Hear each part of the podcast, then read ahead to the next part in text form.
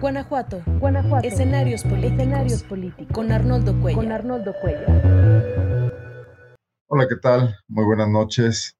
Muchas gracias, como siempre, por acompañarnos. Esta es la videocolumna del jueves 11, perdón, 13 de julio, 13 de julio, el 11 fue el martes. Eh, soy Arnoldo Cuellar y este es un espacio también de Laboratorio de Periodismo y Opinión Pública. Hay un tema que, nos, que, no hemos elegido nosotros, que parece que se ha convertido en el que más nos impacta, el tema de la seguridad pública. Estado por estado en el país, incluso los que se creían una especie de islas de tranquilidad hace no muchos años, hoy se ven invadidos por situaciones impensables, impensables en, en el México de hace quizás una década y que nos tienen colocados en una situación que amenaza con desplomar muchas otras cosas. El Estado se repliega, la paz eh, está perdida, las empresas batallan, aumentan los costos de poderse mantener tranquilo, la gente tiene que invertir, las empresas también tienen que invertir en mecanismos de seguridad. Hoy nos cuidamos de todo, hoy le pensamos dos o tres veces a qué horas viajamos en las carreteras, si lo hacemos o no, si vamos a destinos turísticos que antes eran muy apetecidos y que esta vez están pues invadidos por amenazas que no ni siquiera tenemos claridad de dónde provienen y vemos a los gobiernos replegados. No es nuevo, no pasó en este sexenio, como algunos quisieran suponer, ni tampoco en el anterior, ni en el anterior. Muy probablemente es un fenómeno que tiene muchísimo tiempo produciéndose, pero donde sí los políticos, los actuales y los anteriores, parecen buscar más pretextos que formas de enfrentarlo. Y voy a platicar con un especialista del tema y alguien que además desde hace mucho tiempo lo ha venido observando, que ha propuesto, que ha dado ideas, que ha actuado en el terreno práctico, que es teórico también, que reúne muchas características que lo hacen un personaje pues muy interesante para compartir sus conocimientos y para que nos ilustre sobre esta situación. Bernardo León, Bernardo de María León Olea, como Bernardo, sí es tu nombre completo, ¿verdad? Sí, sí, sí. que, te conocemos aquí en Guanajuato de hace tiempo. Empezaste aquí hace muchos años tus andares eh, pues en, la cuestión pública, eh, desde el análisis y desde la actuación en instancias del Estado.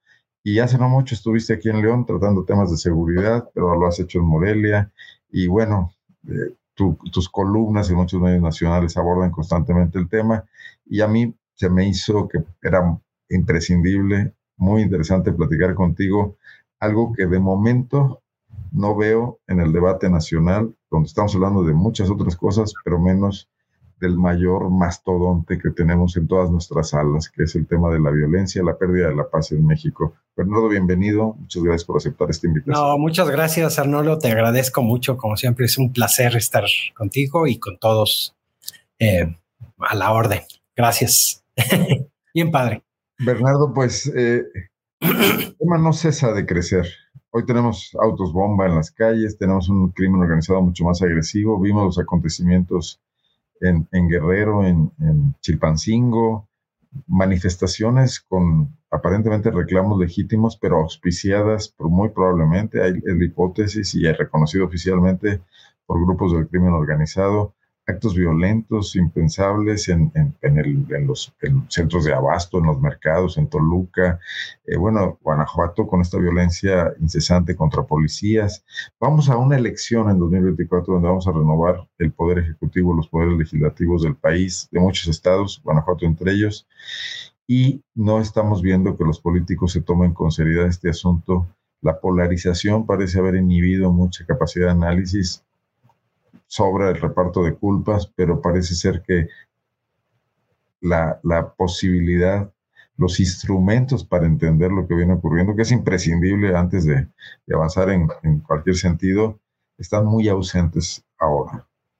Seguro. ¿Compartes esto? Sí, mira, yo, yo lo que siento es que, o sea, lo, de pronto tenemos que revisar nuestros sistemas políticos de verdad, porque tenemos eh, unos sistemas políticos que no generan ningún incentivo para que los políticos conozcan los temas públicos y ofrezcan soluciones. O sea, el incentivo de nuestro sistema político, de así en general, es tener popularidad. O sea, ahorita todos los políticos están eh, echándole ganas para tener popularidad, para que los conozcan, para poder em, tener acceso a un puesto de elección popular. Pero quién sabe cómo está diseñado el sistema político, que eso es lo importante. Y lo importante no es eh, el debate de los problemas públicos y de cómo enfrentarlos. O sea, este incentivo muy perverso que tiene el sistema político que tenemos ahorita eh, impide que, pues todo el mundo te dice, yo he participado en muchas campañas y, llegas y dices, oye, pues hay que hacer esto, la seguridad, la justicia, no sé qué, y todo el mundo dice, sí, sí, pero eso es para después de la elección. Primero hay que ganar. Y normalmente no se ha ganado con propuestas y con un debate de ideas sino con popularidad y frases cortas, eslogans. analicemos un tema sobre lo que dices. López Obrador dijo, regresaría al ejército a los cuarteles. Estaba la condena al tema de que Felipe Calderón había militarizado la, la lucha contra la delincuencia, la seguridad pública en muchos estados del país, y esto había sido contraproducente y el número de homicidios violentos se había disparado en muchas regiones del país. Sí. Aún no en Guanajuato, por ejemplo, pero sí en otras partes. Eh, bueno, cuando López Obrador lo promete, sí, cuando Felipe Calderón hace esto, no. Eh, y llega y hace exactamente lo contrario. y hoy no hay un castigo en el sentido de un distanciamiento de quien le otorgó el voto eh, a esa postura. Y como eso, podemos hablar de otros políticos y creo que más o menos será lo mismo, ¿no? Claro. O sea, mira, o sea, la impresión que yo tengo es que los políticos en general, eh, en la búsqueda por el poder, se han dado cuenta que el mercado de votos no está interesado, no está muy interesado en las propuestas. Eh, le parece al electorado que tanta discusión es incluso aburrida. Y entonces eh, si Xochitl Galvez usó un huipil o lo usó Claudia Sheinbaum o la Virgen de Guadalupe, o si se vieron feo, no sé, de pronto parece un, show, ¿no? Y entonces, eh, la verdad es que las propuestas dan la impresión que en, este, en esta lógica del sistema político no tienen el impacto que deberían de tener. Y entonces no te las cobran tan caras. Por ejemplo, en Guanajuato es súper interesante ver que en, pues en muchos municipios ha habido alternancia los últimos 30 años, casi en todos. A nivel estatal no ha habido alternancia. El PAN nunca ha perdido, por ejemplo, la mayoría en el Congreso. Y, digamos, el tema de seguridad no parece que esté afectando su, eh, su posición de poder, ¿no? Eh, da la impresión que se valoran otras cosas. A, nivel nacional, pues más o menos la misma historia. O sea, em, López Obrador le dijo a Naya que, no me acuerdo bien cómo fue en el debate, pero le dijo a Ricardo, Ricardito o Anayita o algo así. Canallín, le dijo. Canallín, ¿no? Canallín, algo así. Así es. Y entonces eso parece que tiene más peso. Sin embargo... Y el problema es que los, los problemas reales ahí siguen, ¿no? Eh, por ejemplo, en Guanajuato, más o menos el 20% de la población es no pobre, no vulnerable. O sea, es la gente que está bien, ¿no? Pero el 80% de, de la gente que vive en Guanajuato eh, puede estar en la pobreza, en la pobreza extrema, o ser vulnerable por alguna de las causas de, pues, de seguridad social que, debería de tener. Como el casi el 80% se siente insegura. Eh, piensa que Guanajuato es un estado inseguro. A nivel nacional es 70, tampoco crean que están para echar cohetes en la fiesta, ¿no? Pero el, digamos, el tema es que los problemas reales ahí están. Por ejemplo, yo creo que ahorita el problema más importante que tenemos, sin duda alguna, es el tema ecológico, ¿no? No soy... No en percepción, en realidad quizás, porque en percepción Así la inseguridad está por arriba. E, es interesante, por ejemplo, o sea, yo pienso que ahorita la humanidad sí se está enfrentando a un problema serio, porque todos los científicos dijeron que si la atmósfera de la Tierra llegaba a tener 500 partes por millón de dióxido de carbono, pues ya era el punto sin retorno, ¿no? Y ya andamos en 430. Eso por un lado, nada más para no salirme del tema, pero es un tema que no está en la discusión. Parece incluso algo lejano a los problemas cotidianos, aunque el calor ha estado fuerte. Luego, por otro lado, eh, tenemos un problema de seguridad que todo mundo, en prácticamente todas las encuestas en todos los estados del país, es el tema de la inseguridad, que a lo mejor deberíamos traducirlo en criminalidad, porque igual inseguridad es como más cosas, pero el tema de una criminalidad que está, eh, que está impune, que sigue haciendo lo que quiera, que no se ha detenido y que aunque tuvo un pequeño valle, ya otra vez va para arriba, ¿no?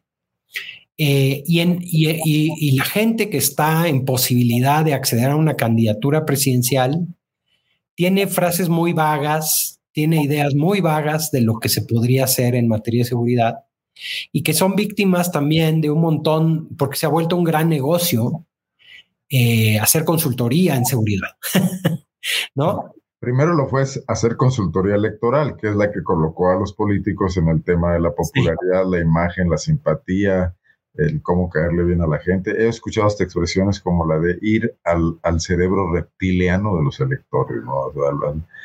al, al, inconsciente profundo para convencerlos de, de, que un candidato va a ser votado. No entiendo ese tipo de cosas, más o menos en un país donde el abstencionismo ronda el 50%. Sí, sí, sin duda. Están y cantidades de dinero impresionantes. Impresionantes. Y no hay, y entonces son víctimas de, esta, de este negocio, de este mercado que hay, y que no parece que tengan más soluciones que, ya sabes, comprar tecnología y capacitar, todo lo que eso implica. Pero no hemos visto, yo no he visto en todos estos años que nada de eso sirva. De hecho, Peñanito trajo a un general colombiano, ¿recuerdas? Sí, me acuerdo. ¿Qué pasó con eso?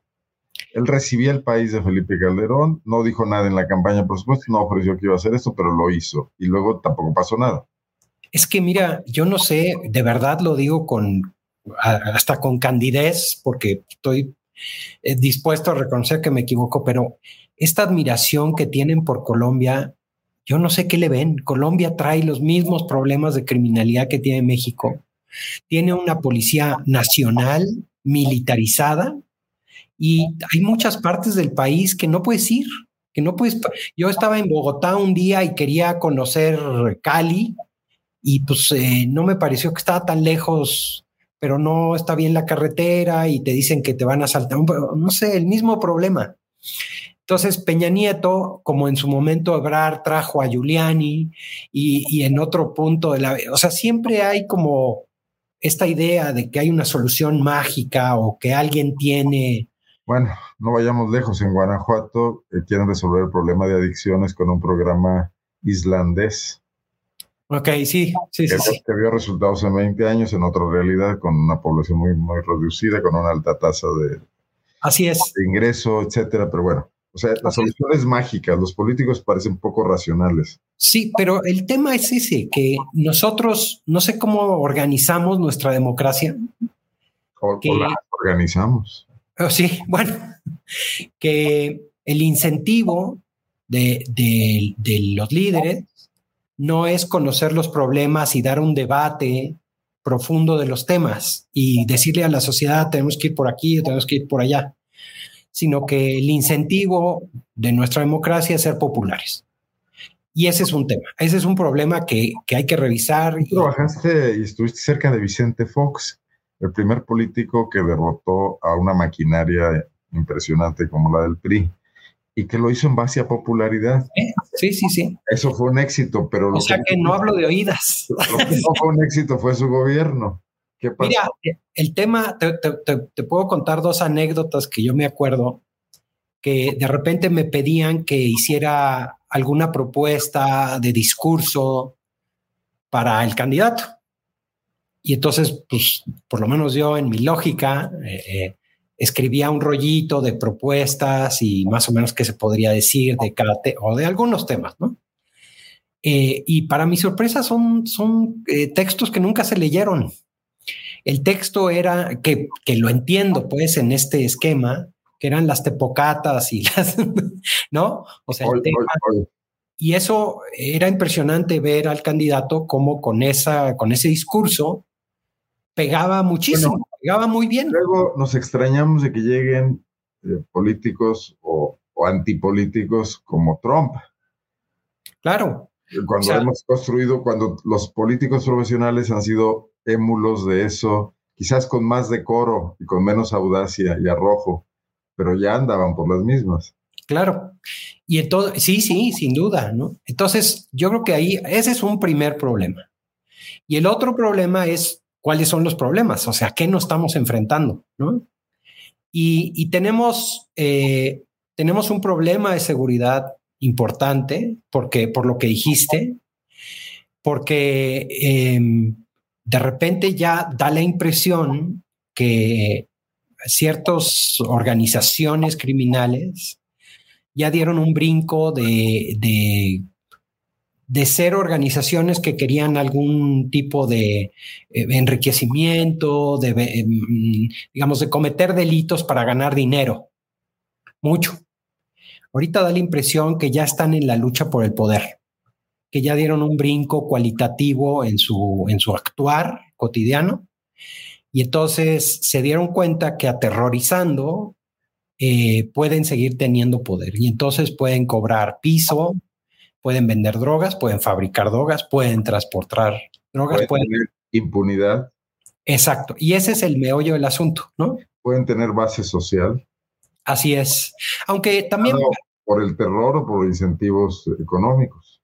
Claro. Pueden dar empleo. En, en Guanajuato el crimen organizado dio empleo con el huachicol. Sí, o sea, eh, el, tema es que podemos pasarnos la vida diagnosticando el problema, ¿no? O sea, el tema es qué fuerte está el crimen, el crimen organizado y el desorganizado. Eh, parece que está fuera de control. Eh, hay, un, hay una cobertura mediática de este asunto muy fuerte. Pero de repente, cuando oyes las soluciones que se proponen, eh, de, pronto quedan muy cortas, parecen muy pobres para lo que realmente se necesita. Y creo que ya incluso lo hemos platicado aquí. Eh, o sea, hay un, hay un tema y es que seguimos hablando del delito y no de los delincuentes.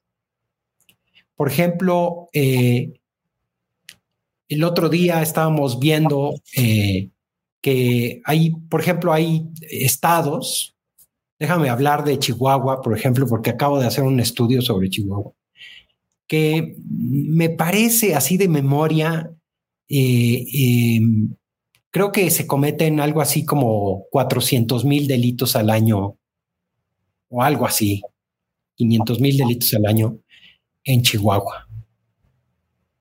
Hicimos un cálculo eh, ya sabes, los matemáticos saben hacer muy bien estas cosas, pero al final es un cálculo ranchero de cuántos criminales pueden cometer estos delitos.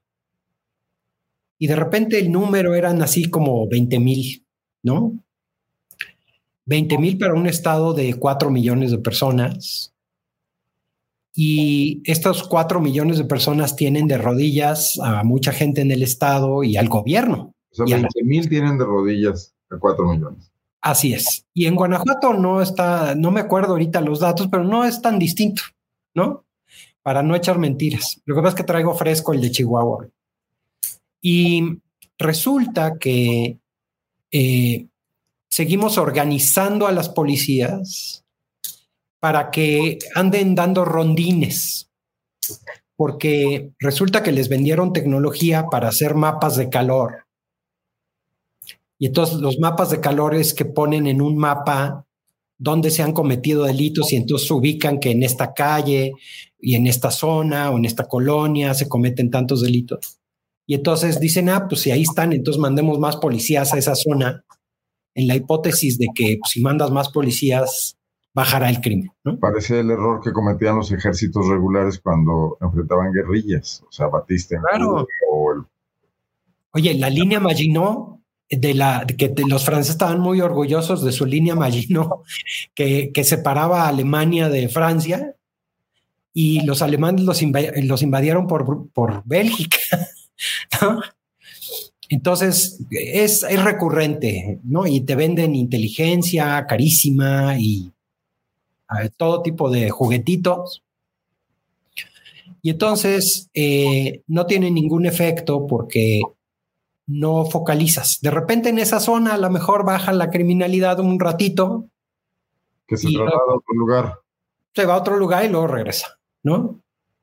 Entonces, eh, el aparato de justicia son policías, ministerios públicos, defensores, jueces, sistema de penal, ¿no? Me refiero a las cárceles.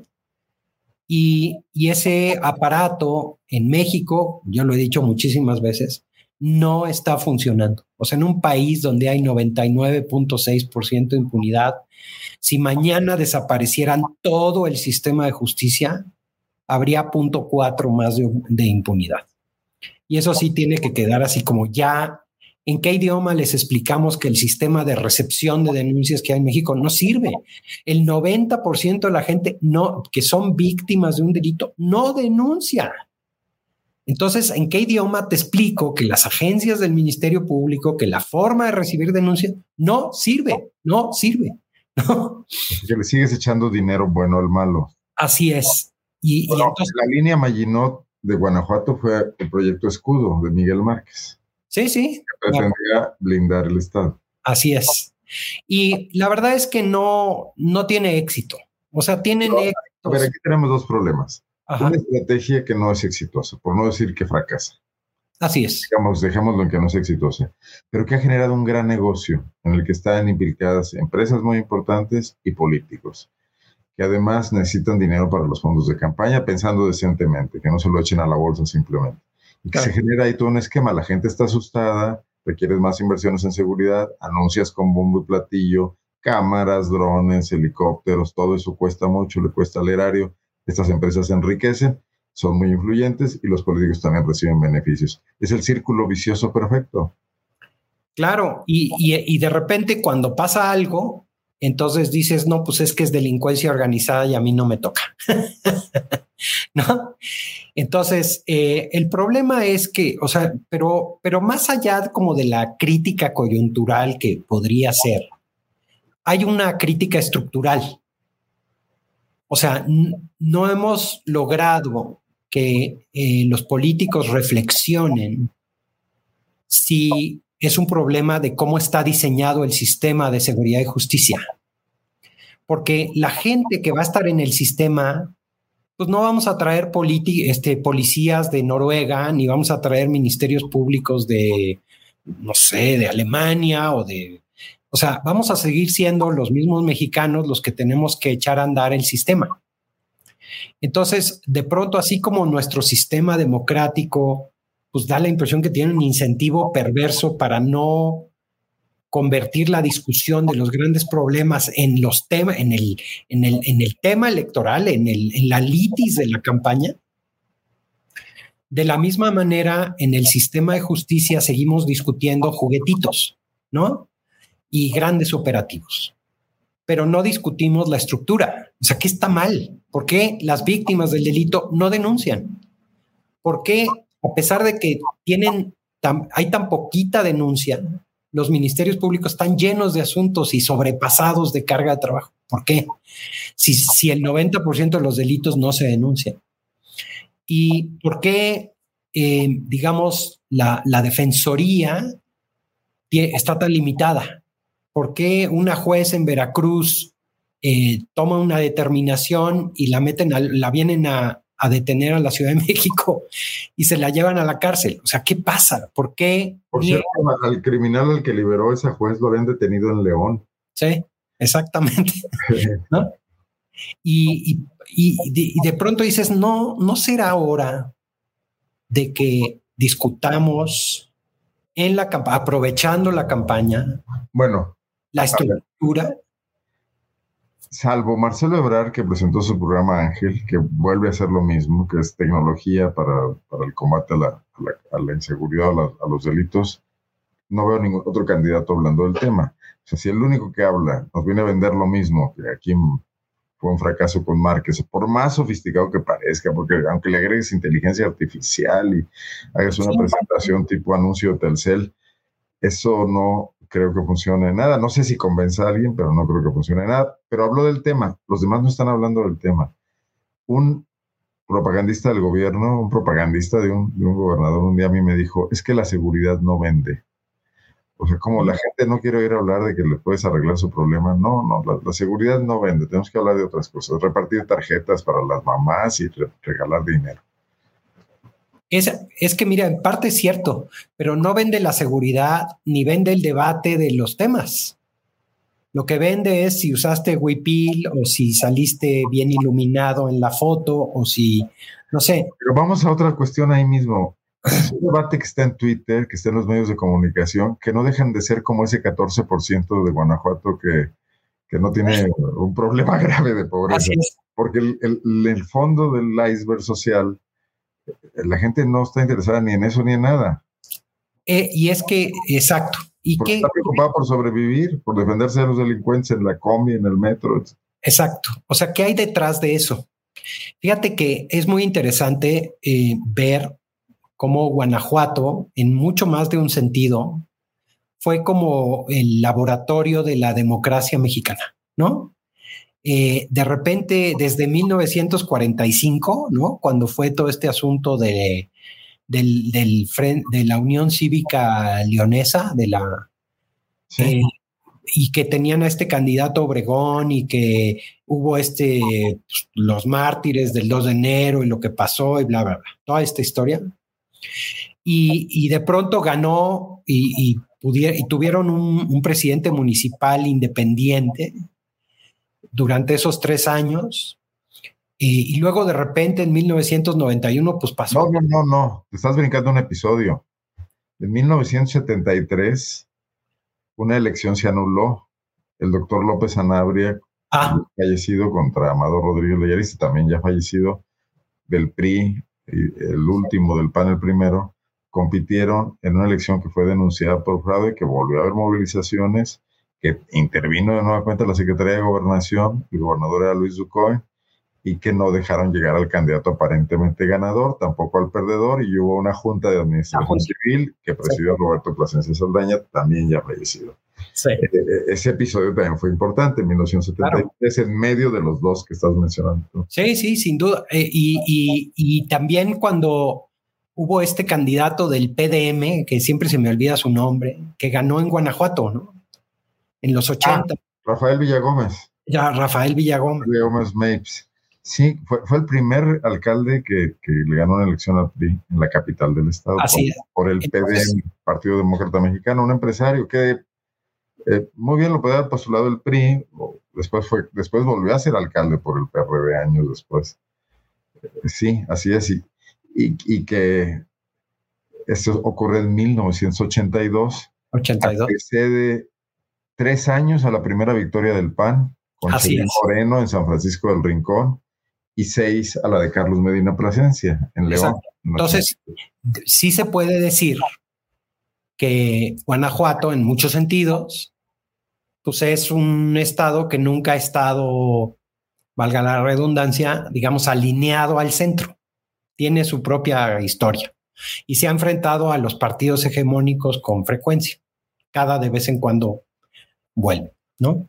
Y, luego, eh, de pronto, cuando, cuando Fox se postuló para, para ser candidato en 1995, bueno, 91 la primera vez. Sí, pero ya cuando ganó, no, 95, ¿no?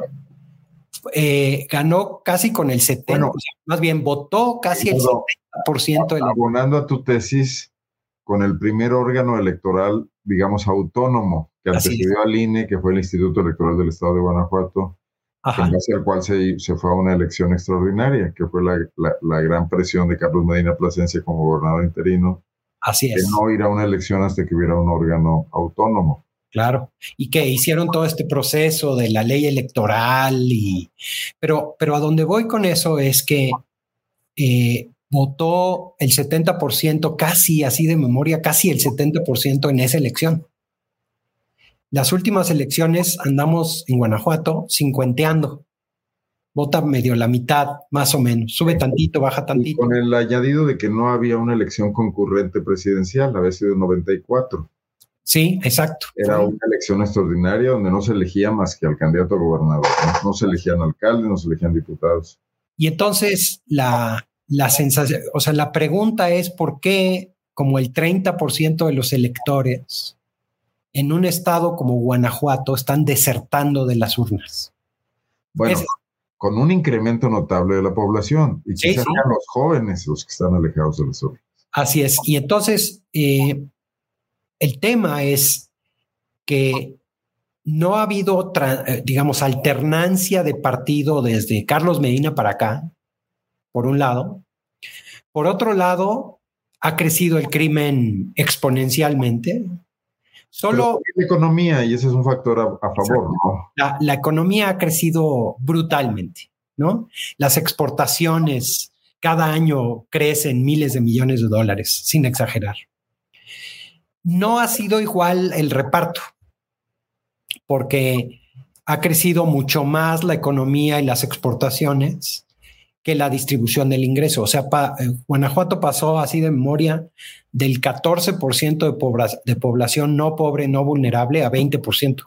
Por ejemplo, por, compararlo con Chihuahua, Chihuahua el 40% de la población es no pobre, no vulnerable, o sea, el doble. Bueno, y tienes ahí una explicación rápida en el hecho de que la industria local, que incluso siendo acumuladora de riqueza y no precisamente propiciadora de la desigualdad, lo era menos que la industria transnacional, cuyas utilidades se van a sus centros de capital en, sus sedes, no, no, no, se quedan aquí. Claro. Flexi tiene sus recursos en León de alguna manera, eh, General Motors no. Claro, aunque, por ejemplo, eh, algo que platicábamos es eh, cómo probablemente este nuevo sindicalismo independiente podría tener un impacto en, en esa distribución, ¿no? Incluso en la industria transnacional, ¿no? Como sí lo tiene en Chihuahua, por ejemplo, ¿no?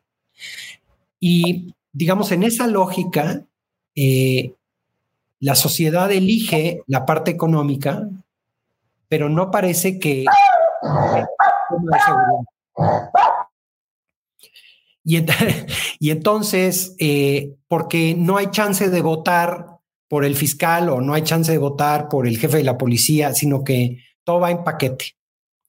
Y entonces yo siento que la sociedad se ha... Mm, no, no, si tú ves las encuestas del Latinobarómetro y las encuestas que hizo el INE sobre cultura cívica y esto, sí es muy notorio que la sociedad ha perdido un poco la fe en la efectividad de los gobiernos. O sea, piensan que los gobiernos pues no, no son este, efectivos. O sea, el mismo fenómeno que le ocurría al PRI tardío. Así es. lo que nos tocó, nos aguantamos, pero que a ver quién va a votar, que voten ellos, porque yo no voy, ¿no? Y sí, o sea, y decía Huntington, ¿no? Este, este politólogo, ¿no? Decía este politólogo que, que a los gobiernos no hay que clasificarlos por, por la forma de gobierno, si es una democracia, una dictadura, ¿no? sino por el grado de gobierno. O sea, ¿qué tanto gobiernas? Si el gobierno gobierna, ¿no? Y entonces lo, lo que yo... Por eso el, el, éxito de Bukele hoy en El Salvador, ¿no? Así es. Eso es muy... El, el caso de Bukele es interesantísimo porque da la impresión que la gente está dispuesta a perder libertades y lo, y lo dicen a cambio de obtener seguridad.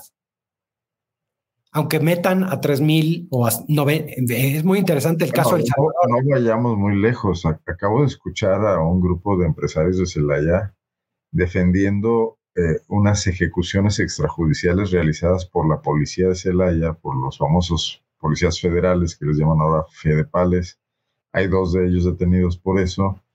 Eh, porque aparte de echarse a unos delincuentes que los habían atacado de pasada, asesinaron también a los ocupantes de una casa que nada tenían que ver, aparentemente es la presunción. y dicen, bueno, pues daños colaterales, pero tenemos que enfrentar la delincuencia con mano dura y, y lo justifican, no importan derechos humanos, no importa. O sea, vamos en ese camino. Hace, hace, hay una desesperación que hace a la gente este, endurecerse terriblemente. Claro, mira. Aquí, Celaya, que es una ciudad que ha padecido muchísimo la violencia y la inseguridad. Mira, eh, por ejemplo, el caso de Bukele, nada más para ponerlo en perspectiva, eh, El Salvador tiene como 6 millones de habitantes, más o menos Guanajuato, eh, y tiene 95 mil personas en prisión. En todo México somos 130 millones y hay 215 mil personas en prisión. O sea, es una cantidad absolutamente exagerada, ¿no? Y, Por cada 100 mil habitantes se dispara altísimo. No, no, no, no, he hecho la cuenta, pero es, es, está de locos. Pero a lo que voy es que a lo que nos estamos enfrentando, en mi opinión, es que eh, tenemos que volver a construir instituciones para que el gobierno gobierne. Porque da la impresión que no está gobernando que está promoviendo las inversiones, que está atrayendo eh, mm, industrias, que están haciendo cosas, ¿no? Sin duda, todo el mundo hace cosas, construye carreteras. Tumba árboles. ¿Mandé? Tumban árboles para hacer más calles, etc. Tumban árboles.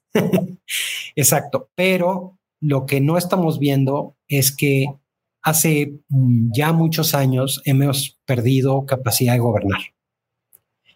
Y aunque yo pienso que aunque no es lo más importante, sí es lo más elemental tener un buen sistema de justicia que permita que no haya impunidad, porque la impunidad es el mejor incentivo para seguir delinquiendo. Y eso se oye muy general, pero cuando dices, oye, déjame inventar un número, porque no lo tengo, pero hicimos el cálculo muy cuidadoso. Eh, en Guanajuato, probablemente en todo Guanajuato, que es un estado de 6 millones de personas, haya 20 mil o 25 mil, ya no me acuerdo, lo, lo, digo con cuidado porque no me acuerdo el dato exacto. Pero ¿cuántos criminales hay en Guanajuato? ¿Cuántos te gusta que haya? No, bueno, no tengo idea, pero... Pero, a ver, ¿te gusta que haya 20 mil? Por ejemplo, eh, no me acuerdo si es así. El año pasado en Guanajuato se cometieron como dos mil o tres mil homicidios. ¿Cierto eso? Y estamos cerca de los tres mil. Ya no cerca de los cinco mil que estuvimos en 2020, que fue el año violento, pero no hemos, estamos en la media de los tres mil. Ok, imagínate. 2.900, 3.100, pero la media de los últimos años han sido sobre los 3.000. Claro. Imagínate que cada homicida hubiera cometido un delito, un homicidio de esos 3000, ¿no? O sea que había 3000 homicidas. Pensando que no fueron dos, ni tres, ni, ni, ¿sí me entiendes? Entonces estás hablando de un universo tan chiquito de personas que caben en un auditorio, ¿no? Y que el sistema de justicia los tiene en la impunidad. Entonces, si, si, si no enfocamos el trabajo a eso, todo el gasto, todos los juguetitos, todos los millones, los helicópteros, no tienen un impacto, porque no estamos enfocados. creo que no hemos hecho un análisis exhaustivo de la reforma penal acusatoria, de todas las salidas alternativas que dejó y del hecho de que mucha gente que delinque y con un buen abogado puede rápidamente, incluso siendo detenida, eh, salir relativamente fácil de, prisión.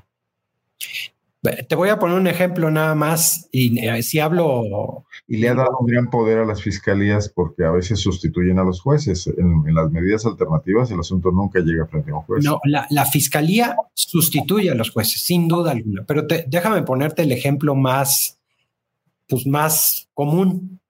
Cuando, cuando algo que hicimos hace poquito, fue que em, la ley dice que cuando la policía tiene noticia de un hecho delictivo, eh, tiene que investigarlo de inmediato, sin mayor trámite.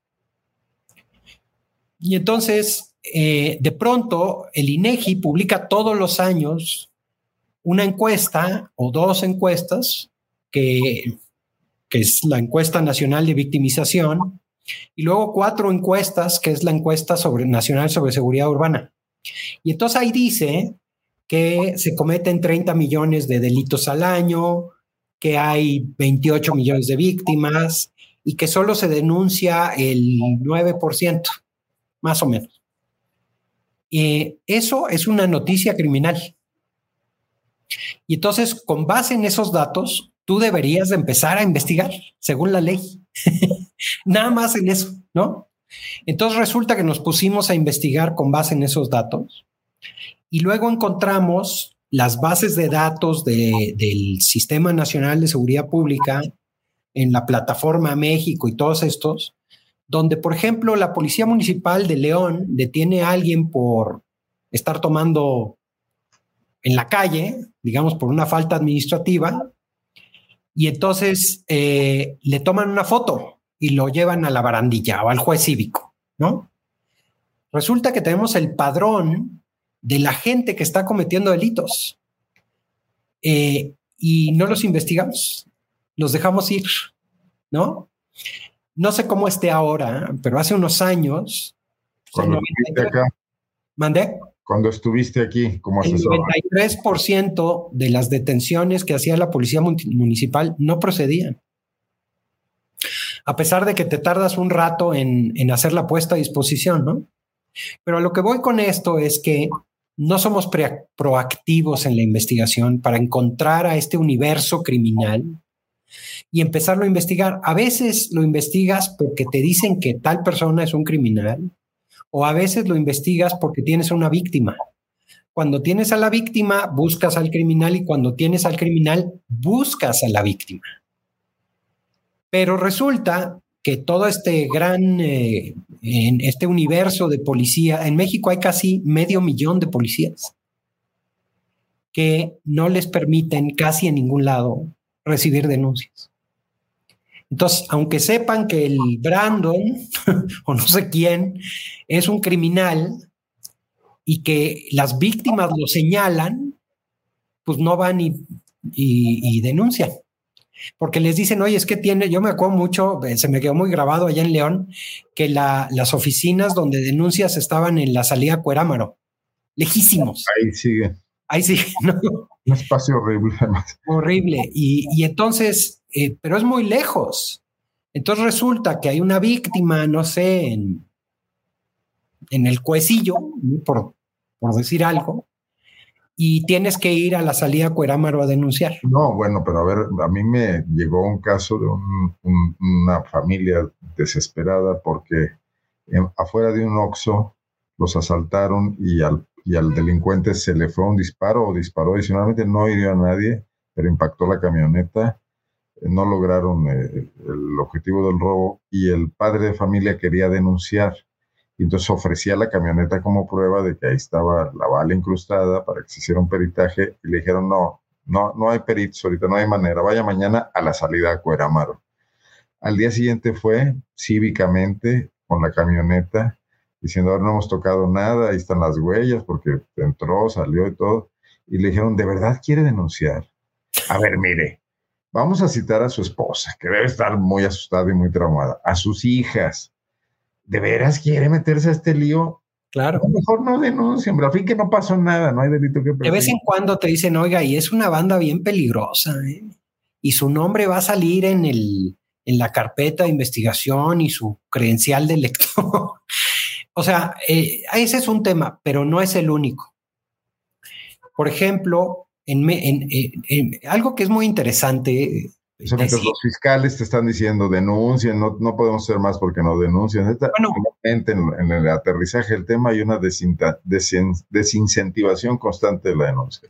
Ese es uno, pero déjame, ese es uno, pero no el único. Correcto. Porque en México hay 15 mil ministerios públicos en todo el país y hay medio millón de policías que según la ley tienen la obligación de recibir denuncias.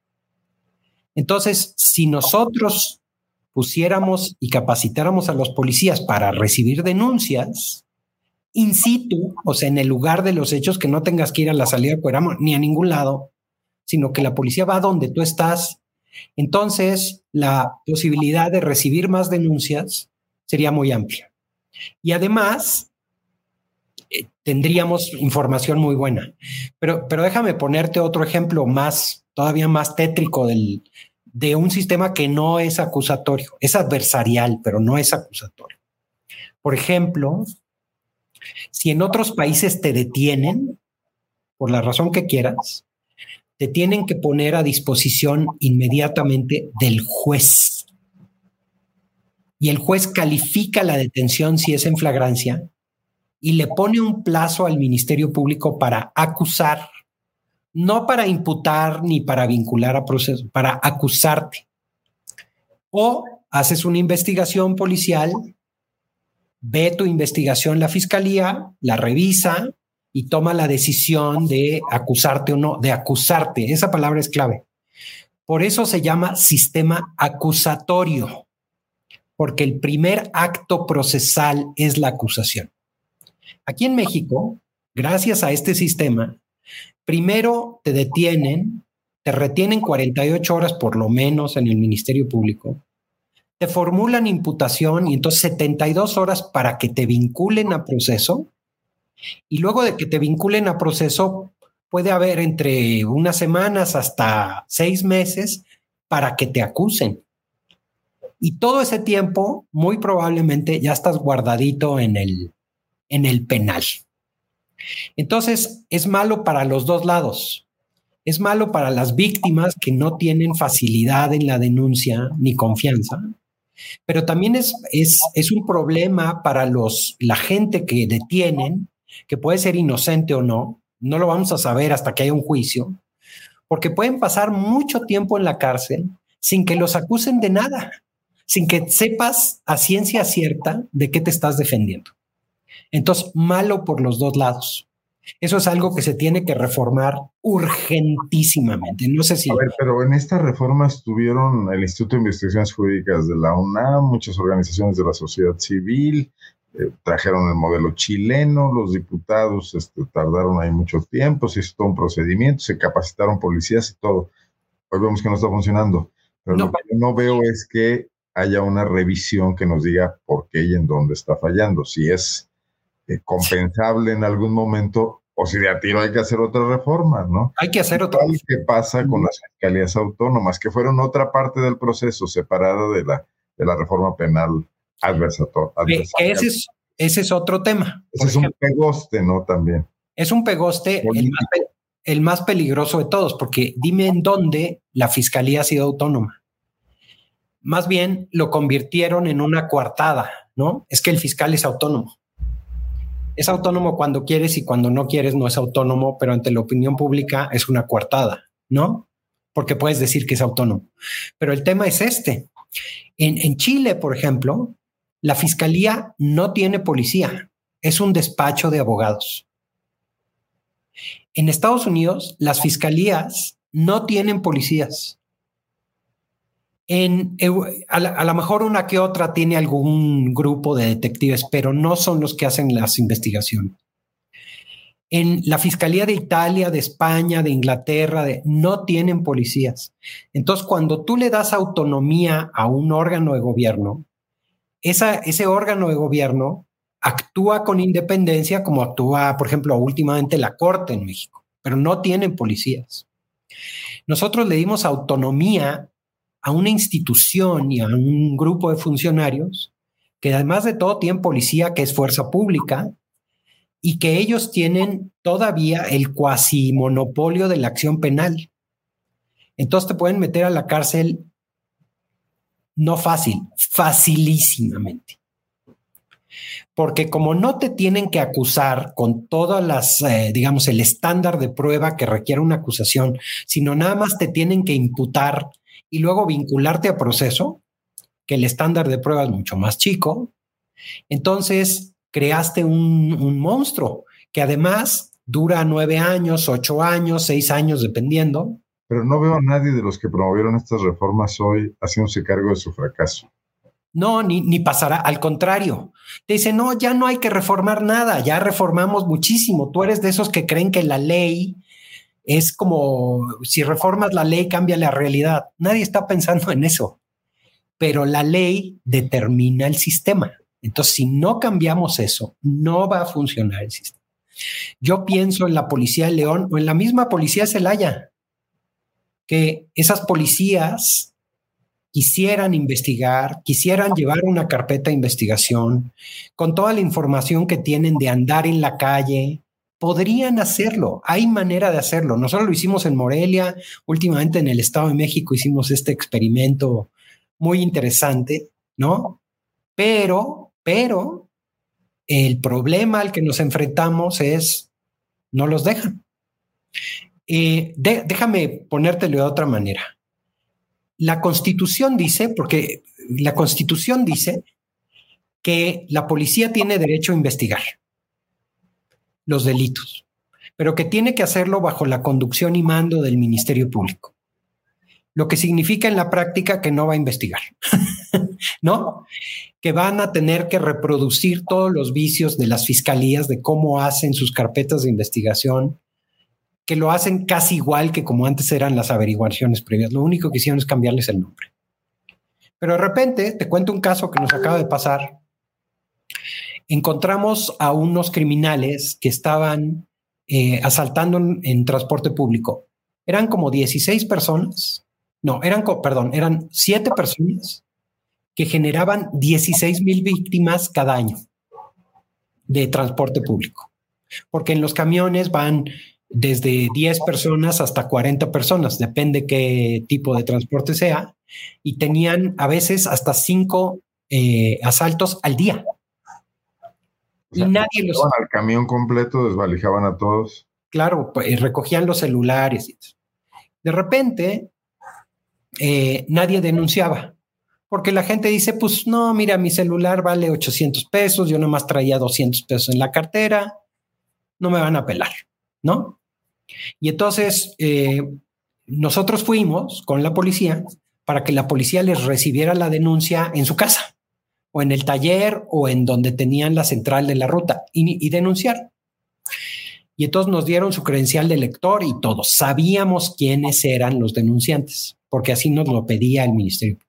Hicimos toda la investigación, obtuvimos las pruebas, todo perfectamente legal, con un oficio de investigación del Ministerio Público. Se lo llevamos al fiscal de robo en transporte. El fiscal dijo, ya está toda la investigación pidió la orden de aprehensión, le dieron la orden de aprehensión, fuimos y detuvimos a estos cuates con orden de aprehensión, sin golpearlos, sin torturarlos, nada, como debe de ser. ¿Sabían dónde estaban? Sí, sí, y sabía toda la comunidad, ¿no? Eh, para que te des una idea, estos cuates de robo en transporte público, eh, de repente llegaron con los dueños de las rutas y les dijeron, mira, para que ya no te asalte, yo más o menos me gano de los asaltos tanto entonces ya mejor págamelo y así te ahorras la violencia. Y entonces pasaban a cobrar eh, los no asaltos, ¿no? Eh, de repente los meten a la cárcel, se programa la, lo que le llaman la audiencia inicial, ¿no? Y entonces tienen derecho a dos cosas. Uno, a saber quién los acusa y dos, tienen derecho a conocer de qué los acusan es un derecho constitucional. Lo interesante del caso es que nosotros defendimos que no supieran, que la identidad de los denunciantes la mantuviéramos eh, en secreto por seguridad de los denunciantes. Pero fíjate, en realidad... Se pueden parar frente a eso. Déjame, sí, no, se puede hacer un escándalo, pero fíjate, ¿quién es el verdadero denunciante de esta gente? Es el Ministerio Público. O sea, ellos tienen derecho a saber de qué los acusan y quién los acusa. ¿Quién los acusa? El Ministerio Público. Los denunciantes no son quienes los acusan. Los denunciantes, una vez que hicieron la denuncia, se vuelven testigos de un hecho y víctimas, obviamente. Entonces, lo que pasa en otra investigación, en esta investigación salió todo bien y lo cuidamos con los jueces y todo. Pero en otra investigación sí conocieron quién era la víctima y su credencial de lector y su, y su eh, dirección y todo. Y entonces fueron con la víctima, la subieron a un coche, la llevaron al tribunal para que eh, se retractara de todo lo que había dicho en la denuncia. Entonces hay que tener cuidado porque debe, o sea, cuando se creó el Ministerio Público como acusador en 1917, ya como acusador y monopolio de, ese, de, ese, de esa parte del proceso, él se convirtió en el responsable de la acusación, no la víctima. La víctima era el acusador cuando no había ministerio público y tenías que ir con un juez de instrucción directamente, pero eso desapareció hace más de 100 años, ¿no? Entonces, si no reformamos este sistema y hacemos esta reflexión sistémica y estructural, entonces lo único que se nos va a ocurrir es seguir comprando juguetitos y fortaleciendo a las policías y ponerle más pistolas y más chalecos, porque al final no hay un proceso de sacar de circulación a la gente que está cometiendo delitos, que se reduzca el número de delincuentes y por tanto se reduzca la impunidad, obviamente, y el número de delitos y los incentivos para seguir delinquiendo. Ahora, pero esto que te estoy platicando da la impresión de que no es un tema que pueda ganar votos. y entonces, si no ganamos votos eh, o si no... Eh, eh, estoy de acuerdo, no, no estoy diciendo que así sea. Tienes que ir directo al MP. Lo único que estoy diciendo es que así debería de ser. En eso estamos de acuerdo. Es abogado José Luis Vargas Ramírez. Y sí, no, y tiene razón, tiene razón.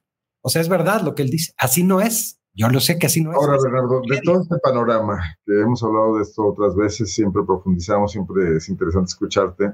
¿A quién de los candidatos o del frente opositor o del ligados al gobierno y a la cuarta transformación ves que en alguna ocasión se haya hecho cargo de este tema. Bueno, pues la, jefa de gobierno de la Ciudad de México, que enfrentó delitos y todo, se ha pronunciado, fue creativa, ya, ya hablamos de Marcelo Ebrard, eh, Adán Augusto, secretario de Gobernación, bueno, Xochitl Gálvez, que ha sido diputada, senador, pero también ha gobernado una alcaldía, eh, trabajó también, la, la debes de conocer de cerca en el gobierno de Vicente Fox, en otro tema administrativo, pero ¿ves alguno de los candidatos?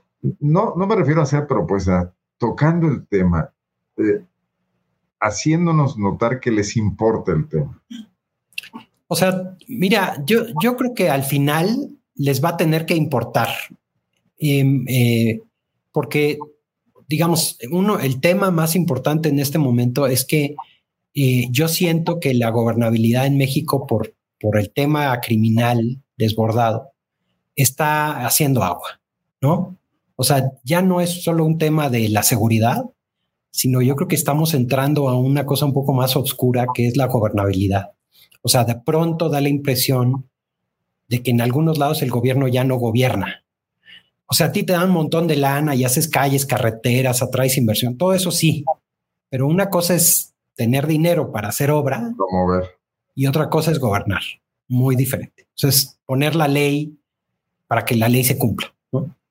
Eh, Marcelo Ebrard, eh, cuando fue jefe de gobierno, tuvo una interacción interesante con la policía de Inglaterra, con, Scotland Yard, y también eh, tenían esta idea de hacer una policía única que dependiera de seguridad pública y no de la fiscalía. Pero eso duró el día y la víspera. Eh, en algún punto... De Como estamos en este sistema federalizado, no puedes cambiar las cosas en un estado nada más, tienes que...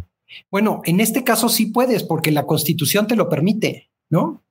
O sea, la constitución dice que la policía, antes la el artículo 21 antes decía, antes, decía que la investigación de los delitos corresponde al Ministerio Público y luego decía, y a una policía que estará bajo su autoridad y mando inmediato que eran las policías judiciales, ministeriales, etc. Desde 2008 se reformó el artículo 21 y ahora dice que la, la, investigación corresponde al Ministerio Público y a las policías. Punto final. Y luego dice que para que las policías investiguen tienen que estar bajo la conducción y mando, que no es lo mismo que bajo la autoridad y mando inmediato. Entonces, en la práctica, o en la ley, mejor dicho, las policías ministeriales desaparecieron de la Constitución. Sí estaban en la Constitución, desaparecieron de la Constitución. Pero eso desde 2008. Y entonces la idea, y la idea fue porque ahí estuvimos en esa reforma constitucional, que las policías, todas las policías, dejaran de ser policías preventivas para convertirse en policías. Punto. Y una de las actividades de la policía es investigar los delitos. Pero no es lo mismo los 30 mil policías investigadores que hay en el país que medio millón de policías. Claro. Guanajuato tiene 5 mil policías estatales, dependiendo de la Secretaría de Seguridad Pública. 4.800, 4.900. Cada vez que a Álvaro Cabeza de Vaca, secretario de Seguridad Pública, se para en un foro y le reclaman la inseguridad, él dice, no es mi chamba, es el Ministerio Público. Si ellos no, a mí me toca prevenir, si no, bueno, pues tampoco estás previniendo. mira, en ese esquema... Mira que hay buena comunicación entre él y el fiscal. Claro, y, luego, y al, al, revés, ¿no? Cuando pasa algo más grave, entonces dices que es delincuencia organizada y que eso es un tema federal. Es decir, el chiste es que nadie tenga responsabilidad. Y eso no lo hemos reformado. Y perdón, pero eso solo se puede reformar en la ley, ¿no? Entonces sí se necesitan reformas legales para hacer estos cambios. A ver, la ley de delincuencia organizada dice que delincuencia organizada son tres o más personas que estén conspirando o actuando para cometer delitos y hay una serie de delitos, narcotráfico, trata, etcétera, de una, una lista de delitos, ¿no? Entonces, tres o más pues en León hay un montón de pandillas de tres o más que están conspirando para cometer delitos de los que están en la ley de delincuencia organizada. O sea, es una vacilada. De decir, pues no estamos hablando del cartel de Sinaloa, estamos hablando de una pandilla que está y eso ya es delito federal. Entonces no podemos hacer nada. O sea, a lo que voy es que yo creo que sí se necesita una reforma, volver a hacer esa reforma que quedó mal hecha. Hay antecedentes. En 1929 se hicieron igual un código penal y un código de procedimientos penales que no funcionaron y en 1934 hicieron otros. ¿No? Bueno, tampoco se bueno, hace falta un piso político eh, mínimamente razonable, que, que, las fuerzas opositoras o de distinta ideología puedan ponerse de acuerdo en el elemental y creo que hoy en México eso no está ocurriendo y menos va a ocurrir entre este año y el que viene, quizás hasta después de la elección. Veamos a ver. Sí, pero, pero a lo mejor, Arnoldo, no sé qué opines y, todos los que nos están viendo, eh, el chiste es meterlo en la discusión. Claro. Sí está bueno que el huipil o no el huipil o que, no sé, todas estas cosas que seguro los que saben de elecciones, pues verán que eso es importante para que te elijan. Pero ¿qué pasa si nosotros metemos el tema? Empezamos a hablar del tema y obligamos a los candidatos a hablar del tema. No esperemos que sean expertos en el tema, o sea, que Sochi o Claudia Sheinbaum se vuelvan expertos en el tema. Pero cada candidato en campaña moviéndose a diputado, alcalde, a gobernador, presidente, eh, yendo a una comunidad de personas, las gentes deben decirle, oye, ¿qué pasa con la seguridad? ¿Y qué vas a hacer? Y que no te voy a poner cámaras, ¿no? O como dijo este Adán Augusto, que dijo que la Guardia Nacional iba a estar en funciones de policía municipal. Perdón, ya está en funciones de policía municipal sin ningún éxito, ¿no? Lleva haciendo eso desde que empezó. Es una policía municipalota. Eso es lo que es la Guardia Nacional, ¿no? En, en otros países, por ejemplo, en Estados Unidos, eh, en realidad la Policía Federal como tal no existe. O sea, hay un grupo que es el FBI, 80 mil policías que no están vestidos de, no están uniformados. La DEA, la de las, el tabaco y las armas de fuego, los marshals que, cuidan las cárceles, etcétera. Y esos cuates no patrullan calles como la Guardia Nacional, ni te ponen eh, una multa por ir a alta velocidad en las carreteras. Eso no pasa. Eso es algo que se entiende que es totalmente local y que lo federal, estas grandes policías, son encargadas de cosas mucho más complejas y que lo peor que podrían hacer es hacerse visibles, ¿no? O sea, los agentes del FBI eso, pues solo cuando hacen un operativo se ponen su chamarrita, pero no los ves, ¿no? Eh, lo que necesita México es una policía de investigación que pueda atender los delitos más graves. Y por cierto, los delitos, la mayoría de los delitos de delincuencia organizada no son tan graves, son pequeñas bandas que hacen cositas que califican como delincuencia organizada y que luego se afilian a carteles, tienen como la franquicia de los carteles. Pero la verdad es que no son y no podemos hacer gran cosa. Yo siento que lo Pero que... sí estamos viendo patrones distintos. Los coches bomba, en Guanajuato se habla de sicarios colombianos contratados por grupos delincuenciales. Claro. ¿no? Sí, sí hay, un, sí hay un cambio, ¿no? No, claro. Ahora, déjame ponerlo en perspectiva nada más para... O sea, la gravedad del hecho y no, se, no se discrimina, ¿no? ¿Cuántos coches bombas hay? Ha Déjame- dos dos. en dos semanas. Dos, dos. Pero en Guanajuato, mm, Uno en Guanajuato, uno en Jalisco, ¿no? sí, pero en Guanajuato se cometen, eh, no quiero echar mentiras, pero algo así como 600 mil delitos al año, según la encuesta de victimización. Entonces se han cometido dos, pero hay otros 592 mil, ¿no? O sea, eh, lo- a lo que voy es que esos dos podría investigarlos una policía federal, una agencia de investigación federal que viera esos delitos que son muy poquitos, pero que son muy graves. Pero ¿qué pasa con todos los demás? ¿Qué pasa con los robos, robo a casa habitación, con la venta de drogas, con eh, cierto tipo de huachicol, con bandas que están cometiendo delitos de la lista de delincuencia organizada, pero que no son tan grandes? O sea, todo eso no podemos hacer nada. ¿De veras? ¿No podemos hacer nada? Es como una pirámide. Los, los delitos menos graves son los más numerosos y entre más graves se van haciendo, la pirámide se va haciendo más chiquita. La tesis de las ventanas rotas de... de- Por ejemplo. ¿no? Sí, sí, o sea, puedes tener eso, pero ya esa ineficacia, esa desesperación que está teniendo todo el mundo, entonces sí nos está llevando a la idea de que se necesita mano dura y violar todos los derechos para que haya seguridad. De lo que forma parte de la propuesta de alguna manera de Brad. Lo único malo es que tú lo dices cuando te pones en la posición de víctima. Pero ¿qué pasa si un día en una redada tú estás en un bar y tú no tienes nada que ver y también te detienen? Y como hay mano dura, pues no tienes respeto a tus derechos humanos. Entonces ya no te va a gustar. O sea, el problema de, de eso es que de pronto cuando hay mano dura, el principal delincuente es, es el gobierno. O sea, el gobierno se empieza a convertir en el principal delincuente. Y entonces sí, agárrate porque ante quién apelas. ¿no? Claro. Claro. Y las víctimas se convierten en la mayor parte de los ciudadanos, porque las conductas aparentemente antisociales bajan su rasero. Oye, el otro día salió a Ebrar que, que hay un, un, un, una tecnología que por la forma de caminar, entonces ya eres criminal. Entonces alguien Sí, puso El programa Ángel, sí. en, un- en una columna, alguien puso, pues hay que aprender a caminar como no criminales, no esa es la de mala. O sea, de verdad llega un punto en que dices, es que qué limitado, qué chiquito está atendiendo la política a un problema tan complejo y tan grave. Y que sí hay manera de arreglarlo, ¿no? Eh, por ejemplo, Bill Bratton en, en Nueva York, que era el jefe de la policía de Nueva York, bajó 74% el, el homicidio en Nueva York, pues sin necesariamente comprar tecnología.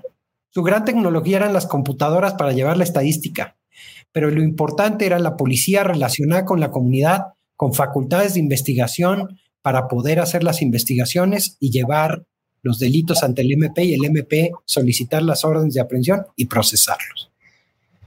Sí, Es como una receta que tiene mil años, ¿no? los 3 mil millones de escudo que no sirvieron de nada, que probablemente generaron comisiones ilegales, aplicados en mejorar salarios y capacitación de los ministerios públicos, creo que hubieran tenido un mejor impacto, ¿no? Claro, si de repente dijeras, a ver, el fiscal de Guanajuato da la impresión de que es un cuate que es mucho más policía que fiscal. Entonces, está muy bien, no hay problema.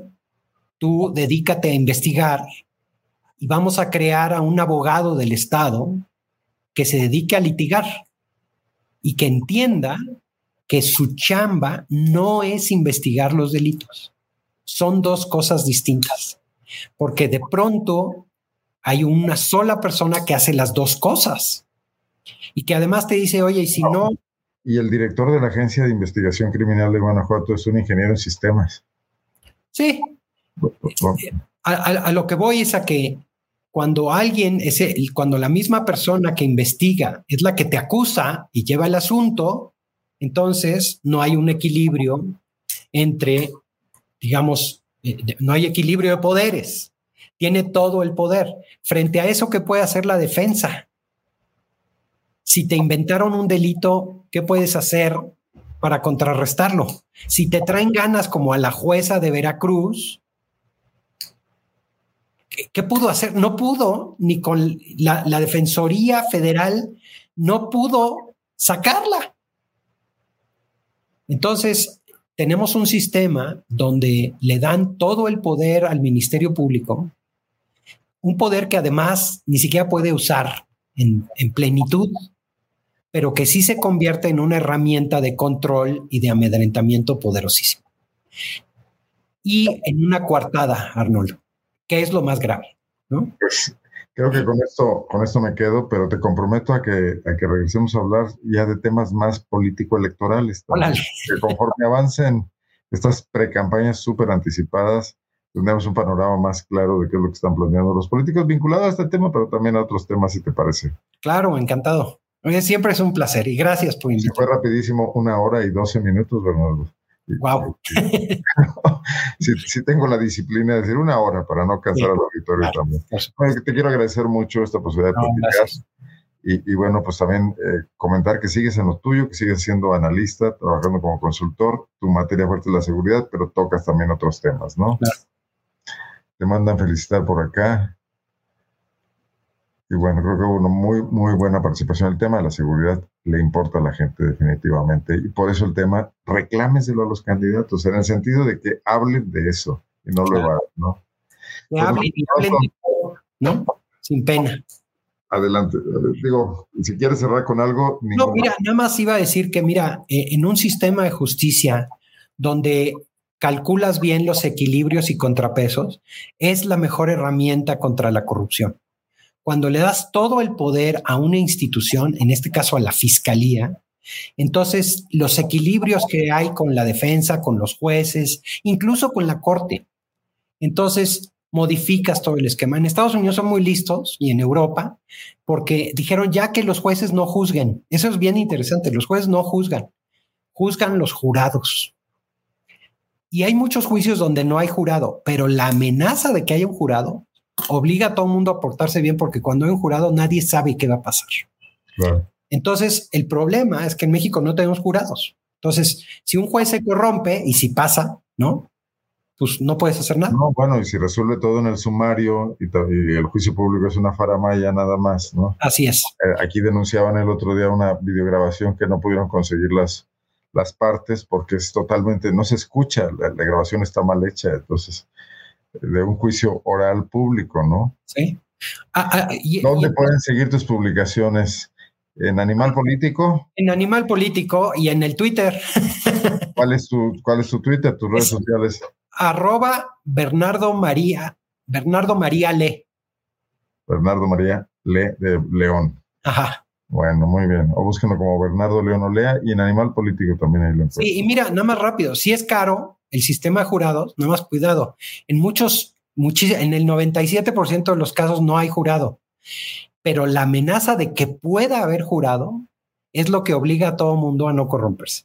Y nadie dice que esos sistemas sean perfectos, pero están teniendo mejores resultados que el nuestro, definitivamente. Nosotros traemos como 28 homicidios por cada 100 mil habitantes. Por ejemplo, Inglaterra tiene uno por cada 100 mil. Bueno, y esto es, no se ha compuesto con las reformas que hicimos estaba mal antes, está peor ahora. Entonces hay que seguirle.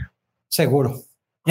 Muchísimas gracias. Buenas noches. Saludos, Bernardo. Y gracias al auditorio. Habrá personas que vean esto más tarde en las redes sociales. También bienvenidos a, a la videocolumna. Soy Arnoldo Cuellar y es un gusto tenerlos aquí. Soy parte del Laboratorio de Periodismo y Opinión Pública. Nos veremos el próximo martes. Buenas noches. Guanajuato. Guanajuato. Escenarios políticos. Escenarios políticos. Con Arnoldo Cuellar. Con Arnoldo Cuellar.